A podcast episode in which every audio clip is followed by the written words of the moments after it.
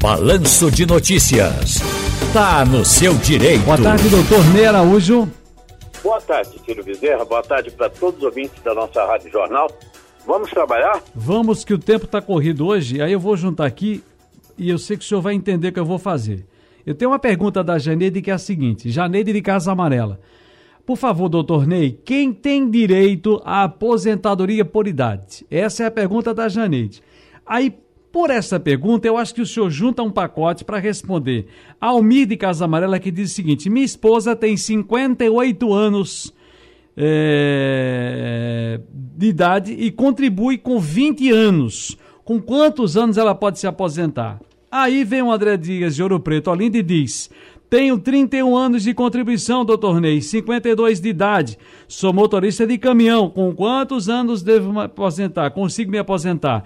Josefa do Ibura, doutor Ney, boa tarde. Tenho 50 anos de idade, 26 de contribuição. Já posso me aposentar pelas novas regras? Doutor Ney, o que é que, tá, o que, é que é, está rigindo no tempo de hoje? Tá certo? Vigindo no tempo de hoje para através das, da nossa Janeide de Casa Amarela, e quer saber o direito de aposentadoria por idade, para responder esses outros amigos aqui de uma só lapada. Muito bem, pacotaço, né? Vamos a ele. Bom, aposentadoria por idade exige pelo menos 15 anos de contribuição. Neste ano de 2022, a mulher que tiver completado 61 anos e meio e 15 anos de contribuição no mínimo, poderá se aposentar por idade. Então já respondo aí pelo menos três perguntas das formuladas.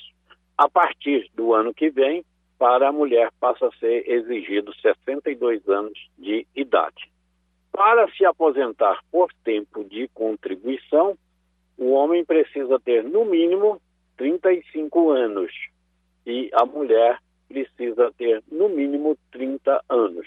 Lembrando que em 13 de novembro de 2019, houve a reforma da Previdência e aí é preciso de verificar quanto tempo a pessoa tinha para, então, é, verificar o pedágio de 50% ou 100% que ela terá que pagar para a sua aposentadoria é, por tempo de contribuição. E, finalmente, essa pessoa que diz que é motorista de caminhão e já tem 31 anos, precisa de ver se ele trabalhou é, exposto não é, à atividade insalubre ou de risco. Pode ocorrer sim. E anteriormente a 95, essa profissão de caminhoneiro já permitia que houvesse a contagem do tempo como especial, ou seja, de cada 10 anos que ele trabalhava já se contava 14 anos, Ciro. Olha, o João Lourenço está no curado, quer falar aqui com a gente. Boa tarde, Ciro Bezerra, da Rádio Jornal do Comércio. Quem está falando é João Lourenço do Curado 1.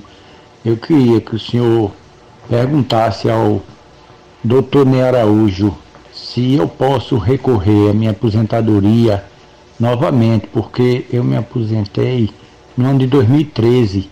Então, em 2017, eu recorri, que eu me aposentei por tempo de contribuição.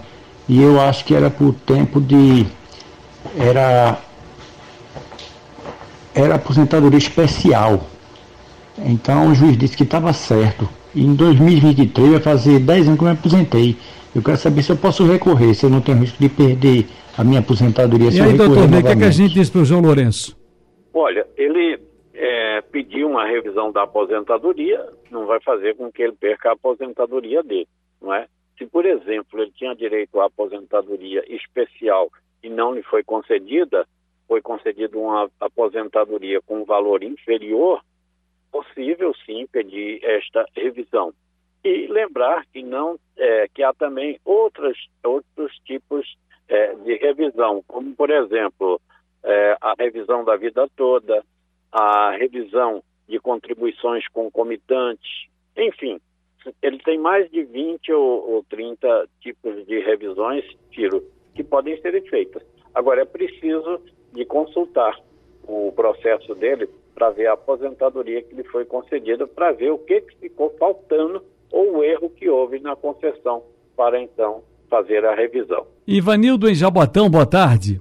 Eu queria tirar uma dúvida, eu sou meio, meio empreendedor, meu nome é Ivanildo, moro no bairro de Jaboatão. Vai fazer um ano que eu pago.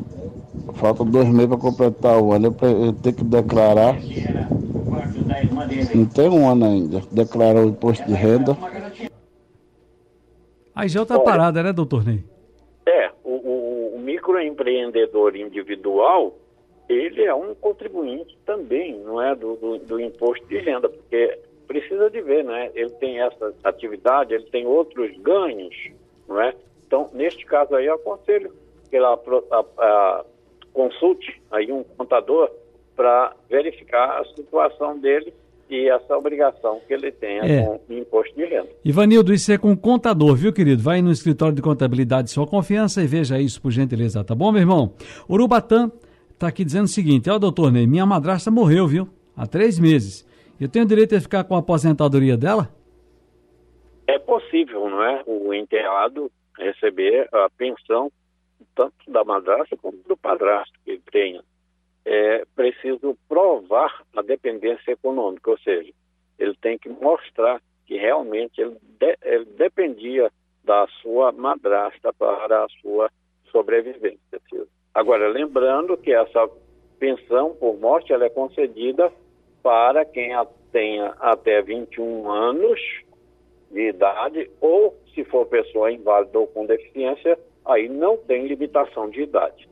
Um abraço, doutor Neira. Hoje até a próxima. Felicidades, até a próxima, se Deus quiser.